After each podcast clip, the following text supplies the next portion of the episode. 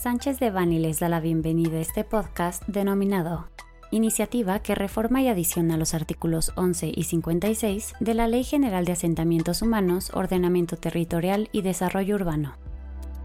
Les recordamos que este material es únicamente informativo, por lo que no puede ser considerado como una asesoría legal. Para más información, favor de contactar a nuestros abogados de manera directa.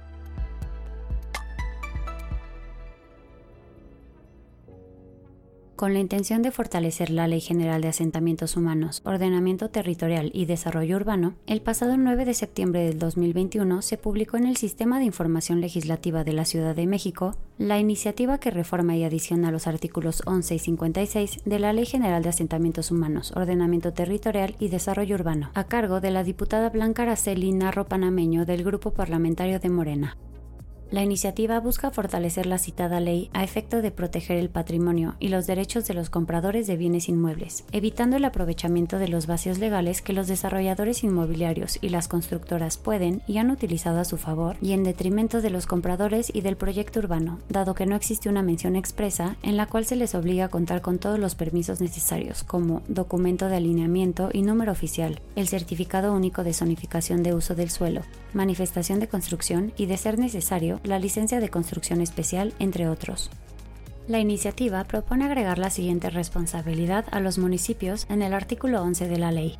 25 prevenir y evitar la preventa y venta de inmuebles para vivienda de conjuntos urbanos o desarrollos habitacionales que no hayan demostrado tener previamente las autorizaciones, trámites, licencias o de uso del suelo, construcción, fraccionamientos, subdivisiones, fusiones, relotificaciones, condominios y para cualquier otra acción urbanística en los términos previstos en esta ley y en las leyes de las entidades federativas que en su caso corresponda.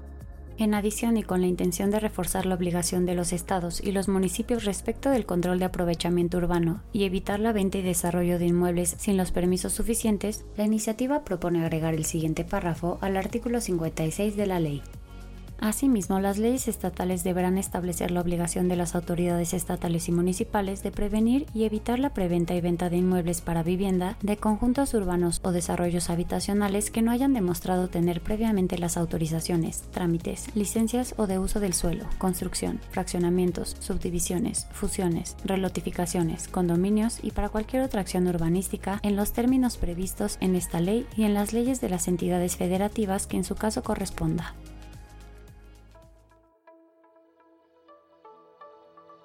Este contenido fue preparado por Diego Gómez Jaro, Rafael Villamar, Alfredo Villarreal Hansman, Alonso Sandoval, José Miguel Ortiz Otero, José Francisco Pámanes Cantú y Elsa Leticia Neve Ramírez Viela, miembros del Grupo de Práctica de Inmobiliario, Infraestructura y Hotelería.